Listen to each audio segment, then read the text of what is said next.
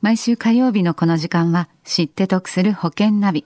生命保険を賢く選んで安心な人生設計を知って得するアドバイスを保険のプロに伺っています。保険見直し相談、保険ナビのアドバイザー、中亀照久さんです。中亀さんよろしくお願いします。はい、よろしくお願いいたします。さあ、今週はどんなお話ですか？はい。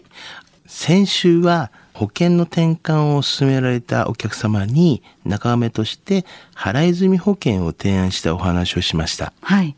まあ、そこで今週はこの払い済み保険について詳しくご説明していきたいなというふうに思います。はい。それまでの契約を一旦払い済みにして終了させる、はい、ということですよね。はいはい、そうなんです。あの、この払い済み保険っていうのはですね、保険料の払い込み期間が終わっていないのに、支払いのストップですね。保険料の支払いのストップ。はい、それ以後の保険料をまあ払わない代わりに、うん、その保証額をですね、まあ今まで入ってた額よりは下げた金額で更新をした保険のことを言うんですね。うん、この払い済み保険のメリットとそれからデメリットと言いますと。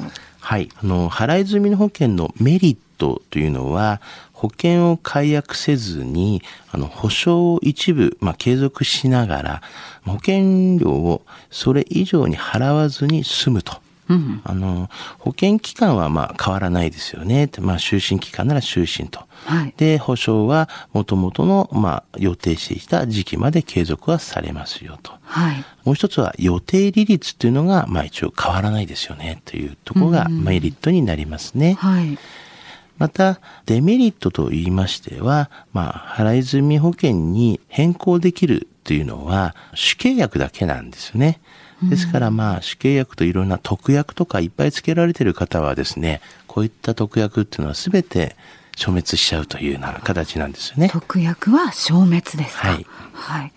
で、この払い済み保険にするその、まあ、目的はどういう時ですかね、はい、あの一応目的とはですね保険料のこう、まあ、支払いを止めたりとか保証の必要性をまあ感じなくなった時に陥ることがあの結構多いですよね。はいえー、実際にはですね、今回の保険の見直しの時のように、特にあの転換制度を使うような時っていうのは、こういった払い済みにするっていうのは結構用いられることが多いですよね。うん今日のこの払い済み保険のお話、知得指数はいくつでしょうか？はい。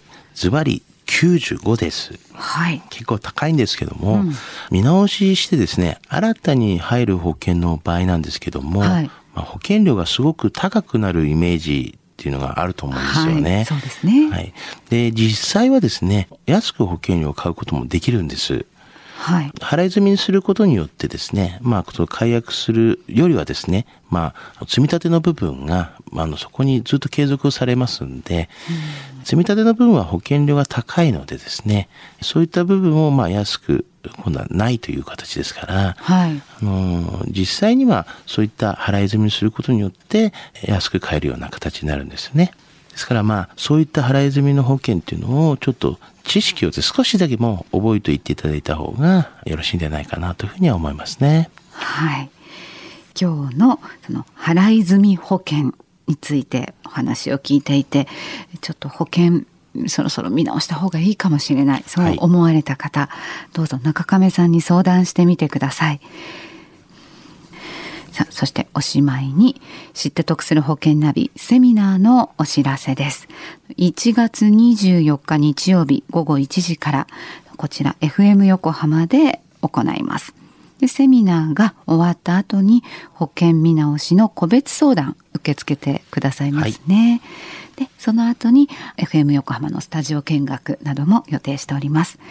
え参加ご希望の方、FM 横浜のホームページプレゼント応募の欄からエントリーをしてください。1月5日締め切りとなっています。知って得する保険ナビ。保保険見直し相談、保険ナビのアドバイザー、中亀照久さんと一緒にお届けしました。中亀さん、今年も一年お世話になりました。はい、ありがとうございました。こちらこそ本当にありがとうございました。どうぞ良いお年を。はい、良いお年を。来年もまたよろしくお願いいたします。こちらこそありがとうございました。はい